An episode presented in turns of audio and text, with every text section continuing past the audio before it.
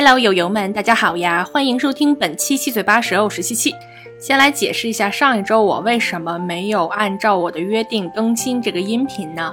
因为上一周我去对我的职业生涯进行了一些无谓的挣扎，最后呢，很显然也没有什么结果，所以我又灰溜溜的滚回来给大家录音频了。那咱们废话不多，赶紧书接上回啊！咱们上回说到了哪儿？说到了美国现存法律。关于堕胎的规定到底是什么样子的？美国六月二十四号，九名大法官集体投票推翻了多年之前的罗伊诉韦德案，然后剥夺了宪法对于女性堕胎权的保护。然后讲到了罗伊诉韦德案到底是怎么回事。那今天呢，我想从两个角度去讲这个事情，一个是想从美国的三权分立的角度。还有就是美国两党斗争的角度去解释一下这件事情是怎么发生的，就是这事儿到底戳着谁的肺管子了？为什么非要揪住这个问题，就是不停的撕吧？然后还有一个就是为什么这些大法官要做出这样的决定？听起来很严肃啊，就是哈什么三权分立啊，什么两 政治斗争啊，咱们还是从一个八卦和吃瓜的角度去讲这个问题。那么咱们首先先来看一看啊，自从二十四号那个投票决定推翻罗伊诉韦德案之后，这两周多的时间里面，美国到底发生了什么？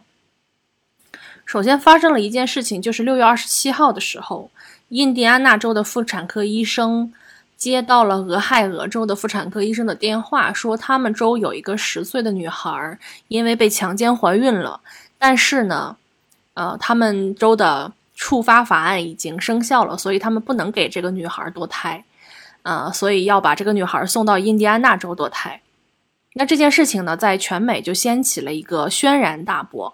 触发法案是怎么回事啊？之前咱们不是说过，呃，美国这些大法官要推翻罗伊诉韦德案，他之前有一个文件，就是他们打算这么做的时候，那个文件在五月二号就已经流出了，然后就引起了轩然大波嘛，大家就开始抗议啊什么的。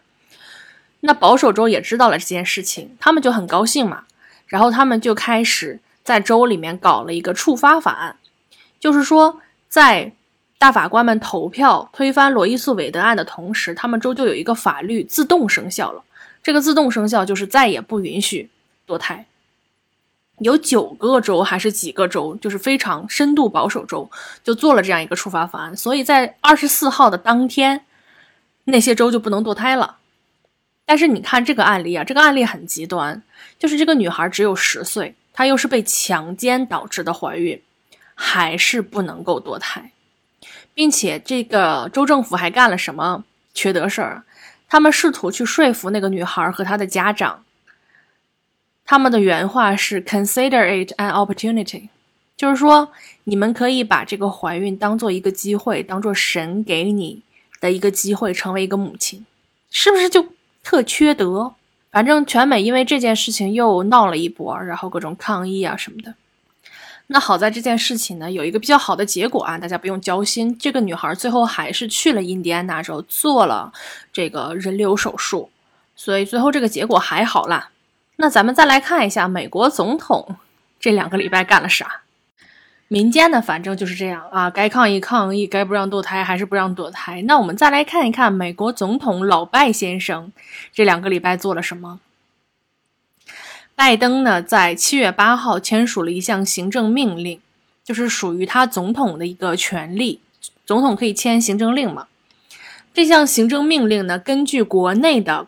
一些营销号的解读就是体现了美国三权分立这个制度的伟大之处，说什么美国总统要跟美国最高法院硬刚了，你看这就是制度的先进性，他们可以互相牵制。但是其实呢，呃，他们都在瞎说。事实是什么样子呢？事实是美国总统有很大的权利，但是这个权利并不包括限制美国最高法院，他对于法律的合法性。就是这个法律怎么解释以及立法都是没有任何权利的，所以他只能实行一些，比如说，比如说奥巴马实行的那个医保法案，这就是一个美美国总统的行政令。然后比如说川普在墨西哥和美国的边界建墙，这个也是属于美国总统的一个权利。美国总统他的这个权利就属于。它没有一个具体的限制，你可以想出各种方法去利用它，但是你就是不能触碰法律，包括是比如说对外发动战争啊什么的，这么大的事儿都能做，但是呢，哎，你就是不能触碰法律。所以拜登其实是没有这个资格跟美国最高法院硬刚的。那他这个行政令里面说了什么呢？几乎就是啥也没说。这个行政令给人的感觉就是听君一席话，如听一席话。他这个行政法令呢，就倡导保护女性的堕胎权和避孕权，只能倡导，因为美国最高法院给出的解释就是宪法不再保护这个堕胎权。那每个州就是我，那那些保守州就说了。啊，你宪法没管，那我就是州法律说了算，你联邦管不着我，你这你总统的行政令不好使，你管不着我，所以他这个倡导就是没有任何的，没有任何的作用，就是喊了一句口号，然后这里面还有什么啊？保护其他州的医生给不让堕胎的州的女性堕胎的权利，就用你保护人家本来就有那个权利，这本来也不犯法呀，你你这。空喊了一句什么口号呢？有什么用啊？最气人的，最气人的是这一条。这一条从各个新闻稿的缩略稿里面来讲，就是拜登指示美国卫生部扩大美国女性获取 FDA 批准的堕胎药物，就是扩大美国女性可以选择的堕胎药物。但是呢，这个法令其实是怎么写的？就是拜登敦促卫生部部长。未来在三十天之内给他一份报告，这个报告的内容是关于扩大堕胎药物、扩大紧急避孕、扩大宫内节育节育环的使用的可能性的报告。哎，你看这个弯子绕的啊，就是美国总统敦促卫生部部长研究一下扩大美国女性使用药物流产的可能性。你说他这条行政令说了啥？给了女性什么实质的保护吗？什么都没有啊。美国最高法院打算推翻罗伊诉韦德案这件事情，可是五月二号泄露出来的。五月二号到七月八号，中间经历了两个月零六天。啊，你堂堂一个美国总统，你下面那么大的智囊团，你美国总统有那么大的权力，你就想不出办法真的去限制他们一下？哎，你就你就你就绞尽脑汁，你就想出了个这，这个给人的感觉是什么？就是他不想为女性争取堕胎权。他不关心这个事儿，但是他身为民主党的一个总统，他是站在自由派这边的，他必须支持堕胎，那他必须去做，但是他又不想去做啊，然后就弄出来了个这么个玩意儿，就是呼吁一下，有什么用啊？多么虚伪呀！我这就是我特别讨厌美国政客的一点。咱也不能说拜登啥都没给女性啊，他这个法令里面还有一条是唯一有一点实质性的意义的，就是。如果你是美国联邦政府的公务员儿，你恰好生活在那些保守州，然后你需要堕胎的话，哎，我联邦政府给你堕胎假，你可以去其他州堕胎，这个假我们联政我联邦政府包啦。这就是他整个行政令里面唯一一点有有有有现实意义的东西，甚至都不如那些美国大公司，人家那些美国大公司直接说我给你钱，比如星巴克啦。比如说亚马逊啦，就是说，如果你是我的员工，你生活在保守州，你不小心怀孕了，你需要去别的州去堕胎，我公司给你掏这个路费，人家起码还给点实惠。你拜登给啥？我给你两天假。那七月八号他这个行政令出来之后，就就遭到了批评嘛，就遭到了一些激进自由派的一些批评，就说你这总统干啥呢？你这啥也没干呢。然后两天之后，拜登又出来说话了，他出来呼吁。呼吁支持堕胎的人继续上街游行，继续上街抗议。那要你干啥？全都人家上街抗议，要你干啥？抗议有啥用？抗议能改变法律吗？然后拜登说，他正在考虑宣布公共卫生紧急状态，以保证堕胎权。美国总统他的权利虽然受到限制，但是他在什么情况之下可以扩大他的权利？就是他可以宣布这个国家进入紧急状态。就比如说国家进入战争状态，那罗斯福那个时候就可以连任四届，就没有受宪法的那个约束，宪法约不是约束，只能连任两届嘛。或者说，比如说新冠了，就是国家处于一个公共健康卫生的一个紧急状态，也可以扩大总统的权利。然后拜登说的是。他考虑宣布，都不是说正在想办法宣布，就是他考虑宣布。那他考虑的结果是什么？肯定就是不会宣布呗。这个就是一个饼啊，这个饼有人会吃，有人会信吗？啊，考虑宣布。哎呦喂，我的白眼儿都要翻上天了。然后拜登竟然有脸敦促女性：你要是想获得堕胎权的宪法保护，你就要十一月份的时候尽量多的去参与中期选举。去为我们民主党投票，这样我们民主党才能在国会给你们立法，保证你们的堕胎权。这是什么？这就是赤裸裸的威胁了。先插入一个背景知识啊，这个中期选举是什么？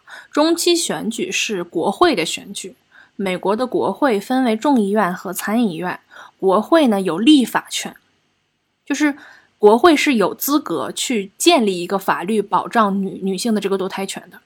美国的总统呢是每四年一大选，但是国会议员的任期是六年，所以呢，他们想的一个办法就是每两年换任三分之一，所以每个总统任期的中间那个是第二年的时候都会有一次中期换届选举，这个就叫中期选举。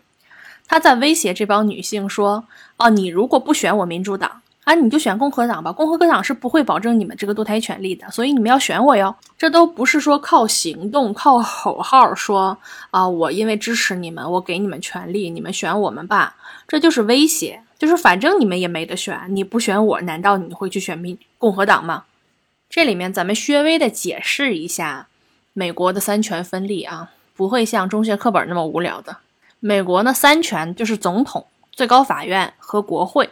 总统呢是有行政权，就是联邦归他管，他可以就是颁布一些法令啊，去做一些行政上的事情，就比如说去建墙或者是发动战争，这个权力还挺大的啊。但是他是就是不能碰，不能碰法律，不能碰宪法，不能碰其他的法律。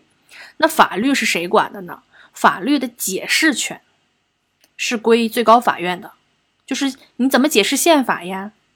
啊，你这些州的法律制定违不违宪呢？这些是归最高法院管的，所以呢，最高法院可以说我去重新解读一下多年前的那个罗伊诉韦德案到底违不违背我们的宪法。那立法是谁管呢？就比如说，呃，美国的宪法不是有二十多个修正案吗？这些修正案都是谁搞的呢？都是国会搞的。国会分参议院和众议院嘛，参议院就是人少的那个，九十九个人吧。众议院是三百九十九还是二百九十九？就是人多的，就是众议院。这两个议院呢，都可以立法，就是各自可以提法案，然后在各自的议会内，比如说参议院我内部投票啊过了之后，这个东西要拿给众议院，众议院再投票过了，然后就拿给总统，总统是有一票否决权的。这就是一个互相牵制的关系啊！总统有一票否决权，这个如果被总统一票否决了。就要拿回参议院和众议院进行重新的再再去投票啊，什么就很麻烦。那总统如果同意呢，就拿给最高法院，最高法院去评价你们新要做的这件事情，新要成立的这个法律是不是违宪？哎，那最高法院也有一票否决权。那最高法院如果否决了的话，那就没有办法了。你如果还在想就是建立这个法律的话，你就要重新再再走一遍这个流程。那这么听起来，最高法院就是权力挺大的啊。但是总统是怎么牵制最高法院的呢？就是总统有最高法院的九名大法官的任命权。但这个任命权不是说啊，我一个新总统上来了，我就把整个最高法院换一遍，不可能。美国最高法院的大法官是终身任职的，就只要自己不申请退休或者是死掉的话，就可以一辈子当大法官。当初美国的国父们是怎么想这个问题的呢？传说是觉得，如果大法官可以终身任职的话，他就可以不受，呃党派的影响，不受总统的影响，可以一直保持的一个公正性。而且美国的大法官是不允许参与到党派斗争的，你也你也不可以注册成为这两党的人员，或者是任何党的人员。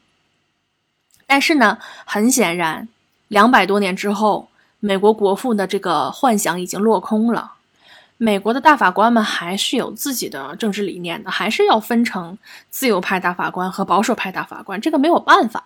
那美国总统对于大法官的任命权，就只有上一个大法官，呃啊太老了，觉得我不干了，我辞职了，或者说这个大法官挂了，有了一个空缺的位置，这个时候总统就有资格说啊，我提名一个大法官，然后我我提名的这个拿去众议院和参议院去举手表决，啊，大多数人同意了啊，这个事情就可以了，他就是大法官了，他就一辈子是大法官了。美国的这个三权分立呢，就是这么个事儿，就是国父们想的挺好，互相牵制，互相制衡，然后美国大法官又处于一个中立状态。但是其实现在呢，我们可以看到。美国最高法院里面保守派大法官和自由派大法官的比例变成了六比三，才导致的我们今天看到的这个境况。我们再来说一下，为什么大法官的这个自由派和保守派的比例就到了这样一个地步啊？哪儿来的那么多保守派大法官？美国的这个两党一直都是一个势均力敌的状态，它不应该有这么大、这么悬殊的差距。那这件事儿呢，就要说到川普川宝宝，他真的是一个天命宝宝。现在大家都管他叫天命宝宝啊。在川普上任之前呢，美国自由派和保守派大法官的比例是五比四，自由派还多一点点。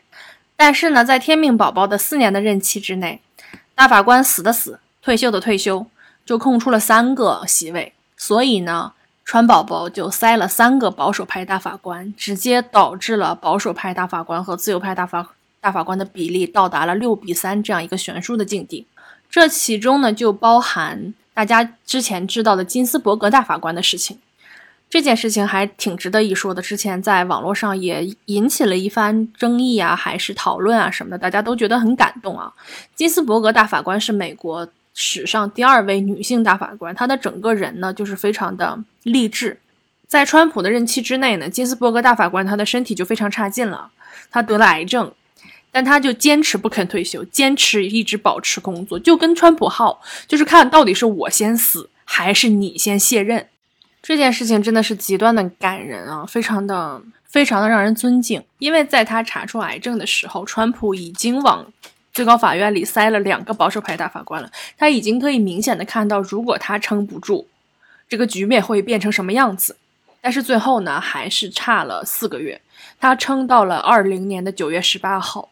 然后，川普的任期结束是在二一年的一月份吧？二一年的一月几号来着？一月二十号，就差了四个月。那在金斯伯格大法官去世之后，川普往最高法院里面塞了个什么玩意儿呢？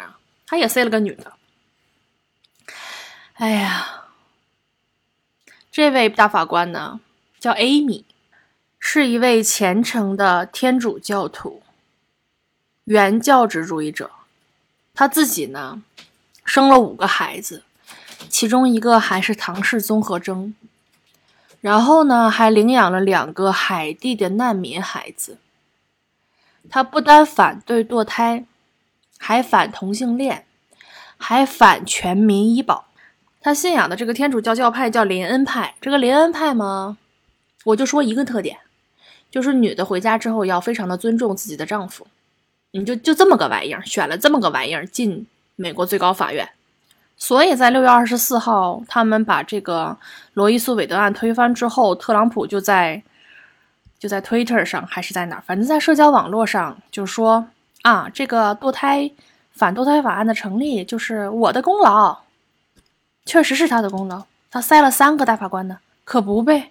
有时候你就说啊，这个这个运势这个东西啊，真的很难讲。之前竟然有人批评金斯伯格大法官说：“你为什么不在那个，奥巴马的任期之内就卸任，然后让奥巴马再选一个更年轻的，然后身体健康的大法官去替代你，这样他就可以保证一个再保证一个席位了。然后就是你是不是贪恋权势啊？巴拉巴拉巴拉的。我觉得这个真的是诛心呢。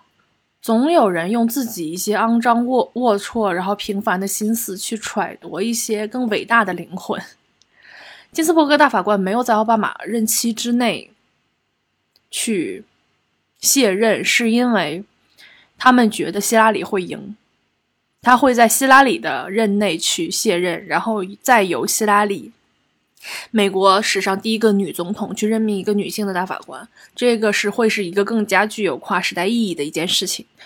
结果，哎，希拉里输了，特朗普赢了，这个是大家都没有想到的，然后就变成现在这个样子了。这些大法官们，这个六位保守派大法官们还干了什么呢？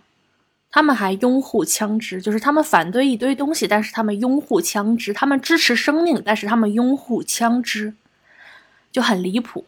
六月六号的时候，美国纽约州呢就签署了一项法律，这项法律就是收紧你在纽约的持枪自由。这个内容包括禁止向二十一周岁以下的人去出售半自动步枪，就是杀伤力非常大的那种步枪。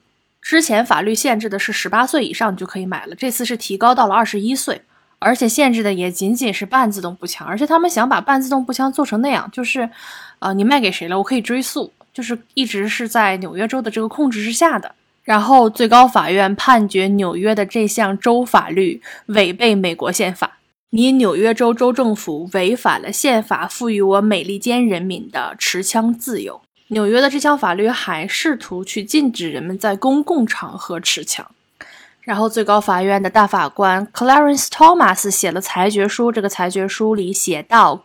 宪法保护个人在家庭以外携带手枪自卫的权利。美国的这个枪的问题啊，真的就是无语。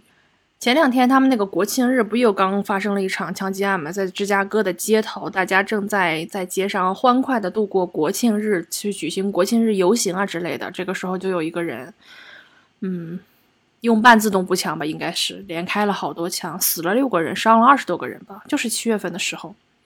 然后美美国的保守派说这个人是自由派的，是自由派的安提法的恐怖组织的，然后自由派又说啊这个人是 MAGA 的，MAGA 是保守派的那个恐怖组织，反正就互相咬。不说枪的问题，再说回堕胎问题，在这次堕胎法案裁决的过程中，那个托马斯大法官在美国掀起了轩然大波。他在他的裁决书里面写到了这样一段话，就是我们美国最高法院应该去纠正过去美国最高法院犯的一些错误。堕胎权只是一个开始，我们应该重新去考虑允许大众避孕的这个权利、同性恋婚姻的合法化以及同性关系的合法化。他这个裁决书一流出来，美国就炸了，你知道大家都吓死了。就是难道你连避孕权都要收回去吗？难道你连同性婚姻合法化都要收回去吗？你知道美国同性婚姻合法化是在奥巴马任期才写进宪法的，没多少年，而且每个州去实施的年份也不一样。我在美国留学的时候是在宾夕法尼亚州嘛，宾夕法尼亚州是在二零一四年的时候才允许同性婚姻合法化的，我还参与了他们的那个游行和集体婚礼。这才多少年？八年过去了，最高法院就放话要收回这个同性婚姻合法化的这个权利，甚至。避孕权，哎，是不是是不是听起来很离谱？避孕权难道都没有吗？避孕权是在美国一九六五年的时候由最高法院裁决才确定民众有避孕的权利，他们要推翻那个裁决，六五年的时候都不到六十年。他裁决书里是这么写的：既然我们美国最高法院纠正了1973年的错误，73年的错误就是指罗伊诉韦德案啊，那么最高法院也应该重新考虑1965年、2003年和2015年的三项裁决，并声称纠正先前的错误是最高法院的职责。2003年呢，就是确定同性关系合法化；2015年呢，就是宪法确认同性婚姻合法化，就是他都要都要推翻。但这里面啊，有特别讽刺的一点，就是托马斯只提到了这个七三年、六五年、零三年和一五年的裁决，但是他没有提到六七年拉维诉弗吉尼亚州案。这个案子呢，是推翻了美国之前禁止异族通婚，就是宪法赋予了美国人、黑人和白人。跨种族结婚的权利。那六七年的这个案子，在之后的，就是他提到的这些案子的裁决里面也被引用到了。就是比如说同性关系合法化和同性婚姻合法化的时候，也被引用到了。所以那个案子是之后这些案子的一个判例，就是是他参考案例。也就是说，你既然觉得后面的这些都不合理，要推翻的话，你是不是也想推翻之前六七年的这个案子呢？但是他为什么不提这个案子呢？因为托马斯大法官自己是个黑人，他娶了一个白人老婆，他根本就不可能提异族通婚的这件事情，是不是挺讽刺的？啊，保证了你婚姻合法性的这个案子，也为之后的同性婚姻合法化提供了一个案例，提供了一个裁决判例。但是你认为同性婚姻就该不合法，你的异族通婚就应该合法，这就是绝对的利己主义啊！托马斯大法官的这位白人老婆呢，也有一些事儿，哎呀，都是些烂事儿。之前呢，《华盛顿邮报》就爆出来一些这位托马斯大法官的妻子给一些议员的邮件。这个邮件里是什么内容呢？就是劝说，也不是劝说，甚至是命令啊，让这些议员们选举舞弊。美国总统大选是这样的，就是每一个人民都有一个票去选取你们州要代表你们去投票的人。全国一共选出来二百七十个人，二百七十个人去投票。这些人的票才能最终决定美国总统到底是谁。然后这位大法官的妻子就敦促那些议员说：“你甭管这个底下这帮人选谁去投票，你就决定谁代表咱们州去选就行了。”那个原话大概就是啊，你要为美国未来去考虑一下，你身为议员，你有这个责任。你听这个语气啊，就是甚至都不是说建议啊、商量啊什么，就是。仿佛他跟人家说的就是你应该把你们家门前的草坪铲了一样那么简单。选举舞弊，多大的事儿？你让州议员去干这种事儿，去支持特朗普？从他的老婆也能看出来，这个托马斯大法官就是一个保守派中的保守派，他是所有大法官里面最保守的。这个托马斯大法官自己也不干净，之前有人指控他性侵，然后他之前在耶鲁学的法律嘛，耶鲁大学的那个院长也出来说他当时在耶鲁没有好好学习。但是托马斯大法官打出一张“我是黑人”牌，你说我就是歧视黑人，成功的躲避了这些所有的攻击。你们就可以看出来，这个嗯，能看出来美国最高法院现在有多么的鱼龙混杂。说到这儿，我就不得不提之前中文互联网上的一个事儿啊。之前有一个视频博主，他就在互联网上发表了一些他自己对于美国堕胎权的法案的这个看法。他个人呢是生活在英国的。看起来呢也是非常的有钱，非常的精英啊，所以就带着那一股子社会达尔文主义，带着精英主义的那股子味儿。他应该也不太懂美国的政治，然后他在中文的互联网络上就大放厥词，他还是有一定的粉丝体量啊，就说啊，美国这个这些人呢，啊，就意思是抱怨也没有用，你就应该自己拿起你的投票权，然后去敦促法律立法保护堕胎权，要么你就搬到可以堕胎的那些地方去。就不要生活在那个不让堕胎的地方就好了呀！啊，这个我真是无语了。我对于这种言论，你从咱们之前说过的这些就可以知道，在这些大法官在任的期间是没有任何可能立法去确定保护堕胎权的。大法官们有一票否决权，哎，大法官们一投票，你你国会都不好使，别说你一个小屁民想去改变什么州的立法还是什么立法，没有可能性的。之前拜登给大家画的那个饼就是个饼，你没有可能性的。你就算把民主党的人选上来也没有用，你就算在国会里面通过了，总统也批了，你再拿到最高法院，他们还是会给你驳回的，你立不了这个法的。还有那个什么搬到其他州去啊啊，说搬就能搬啊，这么简单吗？富人去哪儿都能堕胎，你有钱怎么着都能解决，我大不了我去国外堕，好不好啊？这这个法律是限制富人的吗？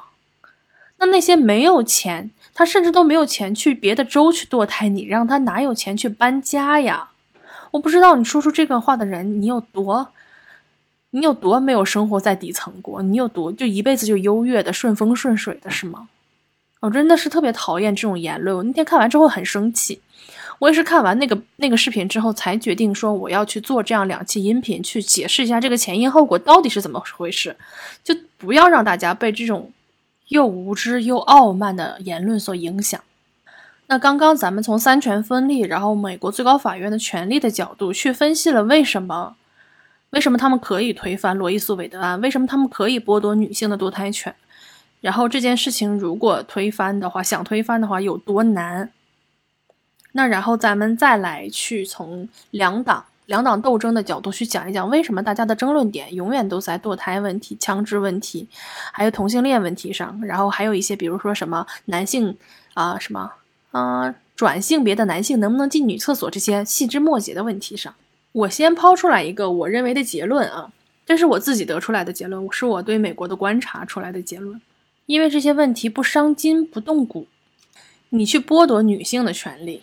你去为女性的权利存在争议，你去影响同性恋的权利，总比贫富差距这个矛盾来得好一些。你让民众的情绪从这些不危险的口去输出去，大家就没有那么敏感的去关注贫富差距和阶级矛盾了。我认为这个是美国两党斗争的一个共识。就他们虽然在斗，但是他们就这个问题在哪个方向斗这个问题达成了共识。欺负欺负女人嘛，欺负欺负同性恋嘛，多简单呐！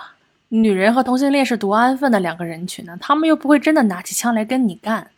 所以我认为民主党并没有真正的关心女性的堕胎权，他只是把这个当成一个政治的卖点，然后去诱骗大家投票而已。他们说的去立法保护女性的堕堕胎权，也只不过是画的一个饼而已。他们根本就不在乎你女性堕不堕胎，跟他们没关系。事情都到这个地步了，大法官已经六比三了，你这个时候说啊，我们去立法，我们去保护你们，谁信呢？你能做到吗？你真有这个心，早干嘛去了？这样，咱们从美国两党的历史去阐述一下，我为什么认为这两个党派其实根本都不关心堕胎问题。美国的两党是这样的。美国的两党呢，除了简单的登记手续，它并没有一个严格的、系统的理论或者纲领去引导他们。他们不像咱们，就比如说咱们有共产党党章，你在加入之前你就得认可我的这个理念，然后我们我们的理念就是要消灭阶级差异嘛，然后去追求共产主义，这就是我们的终极目标。但是美国这个两党就不像咱们这样，他们既没有终极目标吧，也没有一个具定、具固定的党章。就是他们会每四年重新写一遍党内的章程和就是政治理念，每四年重新写啊。然后他们的这些纲领呢，就关于当时当下的社会社会议题以及谁手里有选票，呃，他们诉求是什么，我们就往那个方向去写。就比如说啊，女性有投票权了，那一个党派就是啊，我们尊重女性；另一个党派就是为了获得男人的选票，一看那面也支持了。这也不好使，就说哦，我们不尊重女性。然后再一个党派啊，同性恋议题又又提上来了，我们尊重同性恋的权利。另外一个党派就只能站在对立面啊，我们不支持同性恋。再过四年一看，哎呦，这四年少数族裔移民不少啊，他们手里有不少票。那我们民主党就支持少数族裔，共和党没办法，就说啊，我们支持老白男。所以你看，美国的这两党完全是以选举。然后获得政治权利为目标所结成的松散的联盟，为什么说说他们松散呢？就是他们没有严密的组织结构。你在这个党派待的不高兴了，你还可以去那个党派。特朗普就在这两个党派好像跳了两回。我记得特朗普最开始是民主党的，后来跳到了共和党去。所以啊，一切都是为了选票，一切都是生意，没有人真正的有那么真情实意的在为，比如说。弱势群体去争取这个权利，这两个党派甚至他们的政治阵营都互相互换过，这个真的是贼逗。最开始，民主党它比共和党要早很多年。共和党其实是在民主党里分分出来的一个辉格党，然后再纠集了一些小的党派，然后呃组成的一个共和党。共和党最开始是完全没有势力的，民主党一家独大嘛，而且民主党成立的比较早。民主党代表的就是那些老白男的权利，那些南方的农场主，然后支持他们蓄奴，支持他们搞农业。那共和党呢，就是进步势力，然后他支持的是北方的工业，然后就反对蓄奴，因为要把那些奴隶解放出来，然后解放劳动力，然后支持北方的这个劳动生产嘛。那知名的林肯总统，他就是共和党人，共和党当时可进步了，可先进了，特别的左。一直到二战之前吧，美国都是这样一个势力，就是 民主党支持的是南方保守势力，然后共和党支持的是北方的呃进步势力。直到罗斯福上台，罗斯福自己是一个政治强人嘛，而且当时又是二战，当时时时时期就比较比较特殊，而且他自己又连任了四届，他的影响力是很大的。罗斯福是民主党人，他本来应该代表的是南方的势力嘛。其实保守派是不支持美国去参与这个国际事务的，就是他们打他们的，又没打到我们美洲来，咱们甭管呢。但是罗斯福就还是决定要参与到二战之中了，而且战争时期他的那个经济措施就比较特殊嘛，他必须要鼓励底层民众，他积极的去参与生产，保障他们的这个衣食住行，然后去再去保障前线的士兵，他可以有这些工业的供给。然后他就出台了一系列保障黑人权益的、保障底层劳动人民权益的这些政策，然后一下就动了这些南方的这些老白男们，还有这些农场主们他的利益，所以呢，民主党就失去了南方的阵地，呃，然后一下子就获得了很多北方的城市居民以及黑人和底层人民的这些选票。这些本来都应该是共和党的票，共和党是解放奴隶的嘛，黑人的选票一直都是共和党的。这个时候没有办法，就是你只能占一头，你不可能说我的我两边都要。他既然要了这帮底层人民，要了黑人的这些选票，那南方的票自然就被共和党趁虚而入。然后就在这个时候，两党的政治阵地就彻底的掉了个个儿，从此变成了民主党变成了自由的党派，然后共和党变成了保守的党派。你瞧瞧他们的政治立场，就真的很不严肃，哪有还有中途换的呀？你到底有没有个准数？你到底你的政治理想是什么呀？那咱们在这里再说一下这两个党派，它在当下现在这个阶段，它的两个政治立场和比较不同的地方吧。那民主党呢，它是支持大政府的，就是大联邦政府、小州政府，就是我联邦政府，我国家我得管得多，哎，你们各省你们少管点儿。他们的政治理想呢是成立高税收、高福利国家，就是比较像欧洲，然后希望说就国家管得多一点，可以对这个市场进行一些宏观的调控。然后呢，他们支持 LGBT 啊，支持各种性别的认知，然后支持堕胎，就是 pro-choice，支持枪支管控，支持多元的移民背景，就是支持少数、少数、少数、少数族裔。然后，民主党的基本盘基本就在东部沿海和西部沿海，在一些大城市。支持民主党的这个支柱型产业，一般就是金融啦、教育啦、科技啦、娱乐啦，包括好莱坞，然后还有各大的电视台、报业。所以，民主党它的这个话语权是非常大的，就是他们牢牢地掌握住这些发声的渠道。所以我们经常看，呃，我们以为那些白左呀，那些。激进的自由主义就代表了美国，其实不是的，其实只是那些保守派的人民没有那么多的发声渠道而已。其实美国相对来说是一个非常保守的国家。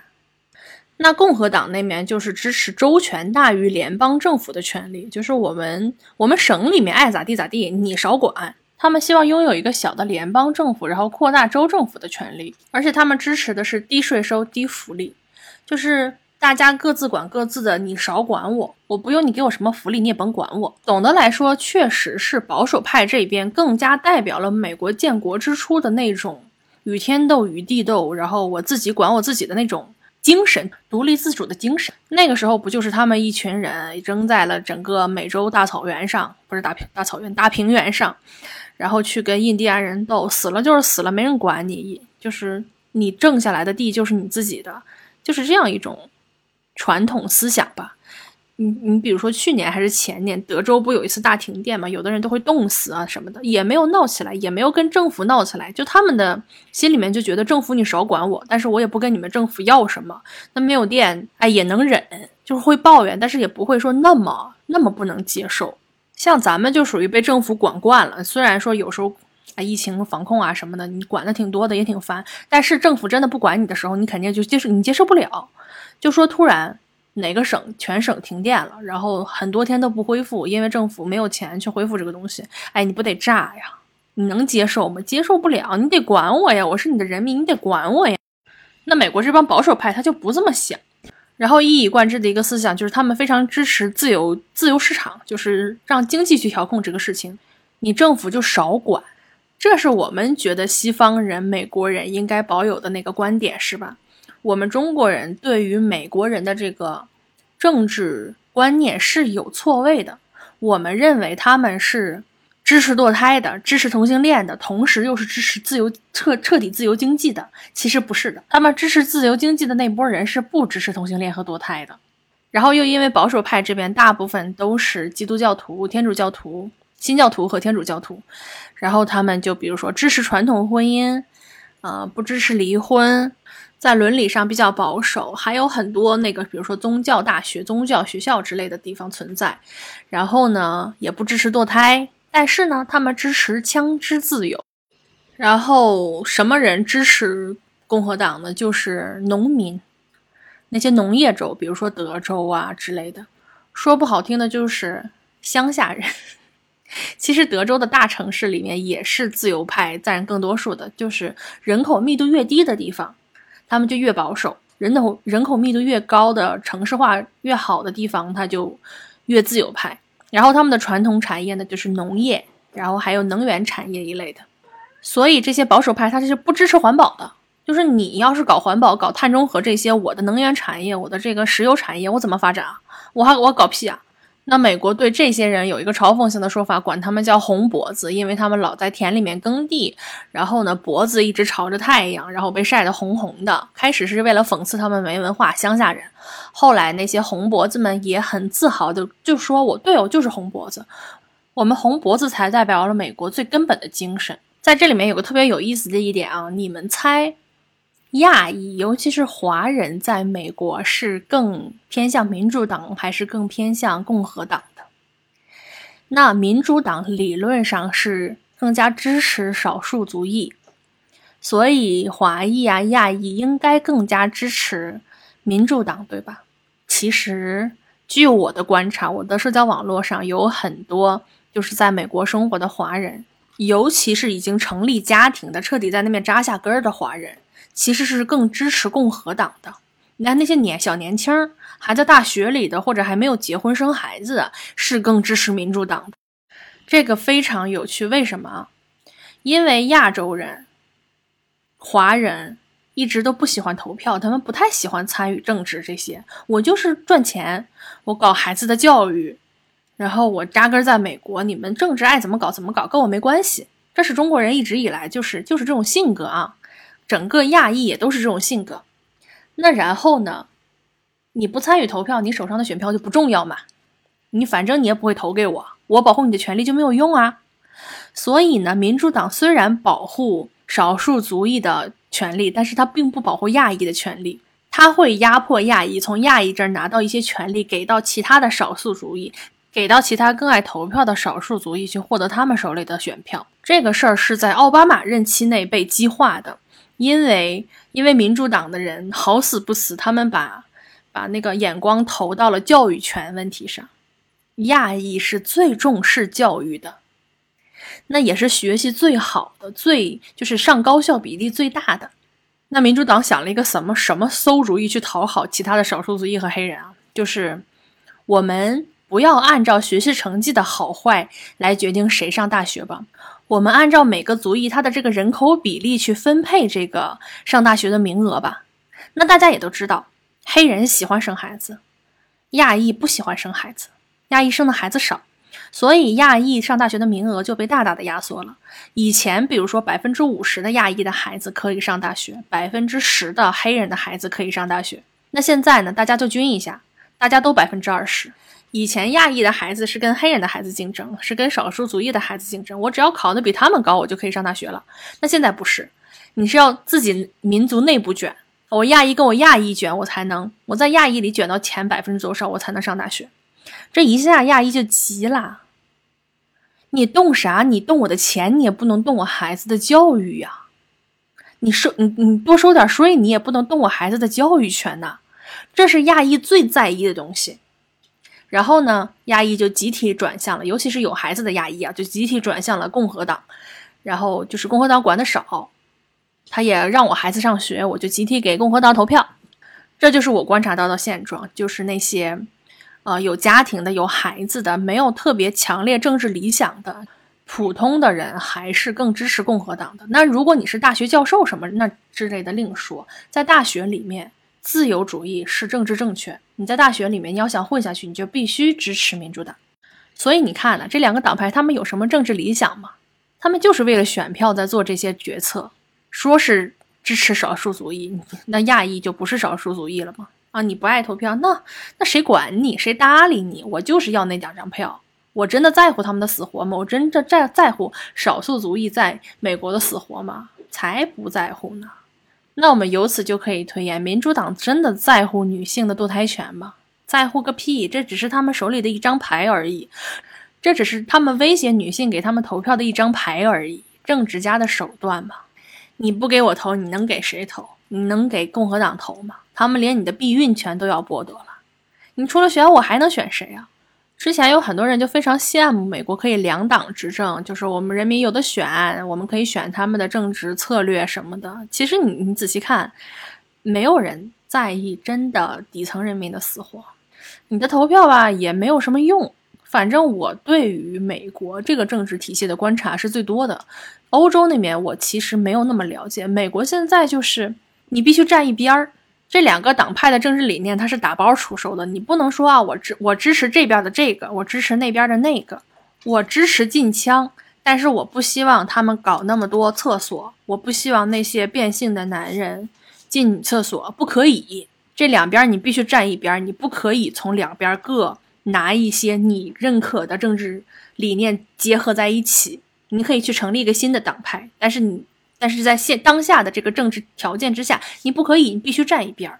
所以，在美国进行这个选举呢，你就只能挑我哪个不那么讨厌，你就没有办法说我的政治理想和他们的政治理想是相同的，因为这两个党派它没有政治理想。谁要真的在投票的时候觉得啊，我跟这个党派我就是相信他们的政治理想，那就是很天真，就是政治素人，你就不懂政治家搞的那一套。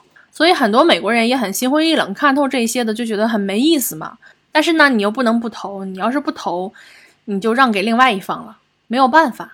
所以呢，我悲观的认为，美国解决不了堕胎的这个问题，美国也解决不了枪支的问题，这些问题会在之后的政治斗争之中一直被拿出来当做焦点去左右的拉锯，尤其是在经济形势下行之后，全球的经济下行导致了保守派的回潮，导致了。左右两派的政治斗争更加激烈，他们就更喜欢拿这种左右两派里面无伤大雅、不会伤到根本的利益，但是又看起来很有冲突的这种议题拿出来炒作。但是他们就不去真正的解决这个问题，因为你在你解决完这个问题，下一个问题到什么？就到贫富差距了吗？你他们难道真的敢去解决贫富差距的问题吗？不敢的。所以他们就会一直拿堕胎、拿枪支、拿同性恋的问题过来拉扯，会这样一直拉扯下去，直到美国这个国家消亡。就是我还是我在前面说的那句话，就女人好欺负嘛，不欺负你欺负谁呀？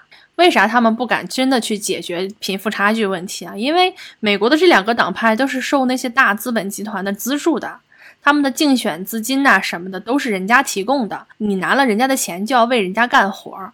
我们可以看到一个很明显的趋势，就是民主党的总统特别喜欢对外发动战争，比如说奥巴马。比如说拜登，你看拜登这一上台就挑起了俄乌战争，为什么要要卖军火嘛？民主党的一大金钱支持就是来自于军火集团，有战争的地方才有军火卖吗？你以为他真的在意乌克兰人民吗？他不在乎，他在乎个屁！他要是真在乎，他就不至于这么窜火，然后去挑拨人家发动战争了。美国挑唆乌克兰对俄罗斯叫嚣。然后呢，战争发动起来了。乌克兰想，哎呦，我美国爸爸支持我，那我怕个屁！你的俄罗斯啊，然后就发动战争。然后呢，又没什么钱，美国就贷款给乌克兰，支持他们的战争，然后再拿这个贷款换成军火给他们，最后从他们从乌克兰那儿拿资源，这就是美国的一贯套路嘛。你看，特朗普的任期就是把所有在美国外部的那个战争都结束掉了，都撤回来了。然后拜登一上来就。又要开始打仗，因为共和党就是就是这样的做派，他们的政治理念就是这样。我们不管外面的人发展怎么样，我们就发展美国，我们就在美国自己内部搞工业。当然也是因为这些军火商没有给共和党钱啊。那谁给共和党钱了呢？就是美国步枪协会。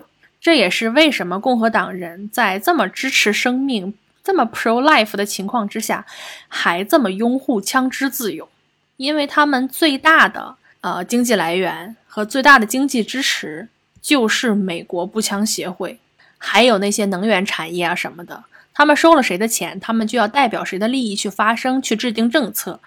这就是两党政治必然走向的一个结果。尤其是在叠加了一些大财团之后，没有办法。为什么他们不真心实意的为女人谋求福利？因为女人也没有给他们钱呢，同性恋也没有给他们钱呢。我只是要你手里的选票而已，你又没有真金白银的给过我钱，我为什么要真正的为你谋福利呢？所以啊，就真的没有办法，无解。这就是美国最鼓吹的程序正义，是所有的程序都正义了，但是最后的结果呢，并不会往正义那个方向去走。有很多人说，就是啊，程序正义也很好，起码人家有程序正义。那我其实想说的就是没有任何区别。我对我对现在世界上存在的政治制度都是挺悲观的。我不是在这里喷美国，就是啊，我就瞧不起美国。我觉得啊，其他的就特别好，也不是。我现在没有看到人类 有一个特别好的政治制度，没有就觉得没有什么希望，就所以就挺灰心的，经常说，哎呀，算了，毁灭吧。离一个小时还有一点时间啊，美国这些烂事就说完了，最后再说一下左右吧。你看我这一个小时，我就尽量避免去用左或者右去形容，呃，民主党或者是共和党，因为这个是有争议的。我尽量的是用呃保守和自由去形容他们。自由确实是左，保守确实是右，但是呢，这个是以你们国家的政治立场为基准的，就是每个国家的左和右不一样，就是你这个国家的左是相对于你们国家。更偏向自由派一点，你们国家的右是相对于你们国家的基准线更偏保守派一点而已。我最最开始去了解这些的时候，我就以为全世界都是同一套系统，所以我就很困惑，为什么在中国的左和右，哎，就不是那样的。当时咱们不是有反右运动吗？然后当时的那些右其实是更偏向于，就是更偏向于美国的那种自由主义思想的吗？当时就很困惑，其实咱们国家是比美国要左的，理论上是要比他们左很多的，因为社会主义和共产主义一定是要比资本主义左的。理论上来说，资本主义最左，就是美国的那帮白左是要在追赶他们左的程度是要在追赶咱们国家的。社会主义比资本主义左，共产主义比社会主义左，然后再左呢，就只剩下无政府主义了。再往左走就是极端的左派，就是极左恐怖主义了。反正左和右往极端了走都不好。资本主义再往右应该是君主立宪，君主立宪再往右就是君主制，君主制再往右就是纳粹，纳粹再往右就是法西斯。反正就是极端的都是不太好的。所以我一直觉得美国那帮 左派挺没出息的，就是他们去搞一些细枝末节的权利。你没有去把基础打好，最最基础的其实就是社会地位和经济地位。你没有去把这个经济地位的平等、经济上的平均去打扎实，然后开始突破一些莫名其妙的权利。男性进女性厕卫生间上上上厕所的权利，我认为我是男性就是男性，我认为我是女性就是女性，我认为我的性别是流动的，我我我认为我的性别是莫名其妙的，就是莫名其妙的这些权利。现在美国的性别认知都已经到了 LGBTQAPKDXREW 这么多种性别。我不是说这种东西一定要有先后，你一定要先去实现这种啊财务上的平均，才能去实现这些性别上认知上上的，或者是女性权益上的，或者是同性恋权同性恋权益上的这种呃突破。不是说有一个先后顺序，但是呢，你在某一个点上的前进不应该离大本营太远。你就相当于你们应该是像一面盾一样，一起去往往前一个突破。但是现在的一个感觉就是，大部队没动，有几个点突破突出去了，然后就形成了一个尖尖的、细细的往前冲的这样一个刺。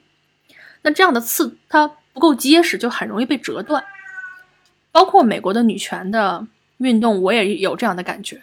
就是他们被转移注意力了，他们被政治家转移注意力了，然后就去就去往前冲，往尖端冲，但是这个尖儿冲的很细，然后一下就被折断了，然后从根儿啊，堕胎权没有了，避孕权你也快没有了，就是这样一种态势。美国的这个工会啊，也不知道是干什么吃的。相比之下，我觉得欧洲在斗争这方面会比美国聪明的多。我铁路工人我就敢大罢工，我航空工人我就敢大罢工。我觉得我的工资待遇不行了，我就集体大罢工，真团结呀！你什么时候听过美国哪个行业集体罢工、集体上街游行？游行的都是这些细枝末节的事情。英国最近不是又又上街了，又闹游行了，因为物价上涨。我认为欧洲的这种运动的方式会更踏实一些，就是我先要钱，然后其他的权利我也要，但是会跟着钱一起要。美国的这帮左派啊，嗨，没出息。当然了，我也是站着说话不腰疼啊，毕竟。毕竟我也没有什么发言权，哎，我正常的想在我的社交网络上打点什么字儿呢，都经常打不出去，嘿嘿，也不好说人家。那今天呢，我大言不惭、不自量力的去评论美国政治斗争呢，就到这里结束了。然后呢，我也不知道大家对这种东西感不感兴趣啊，反正是我自己很感兴趣的一个话题。那我们今天呢，就聊到这里结束了，我们下次再见，拜拜。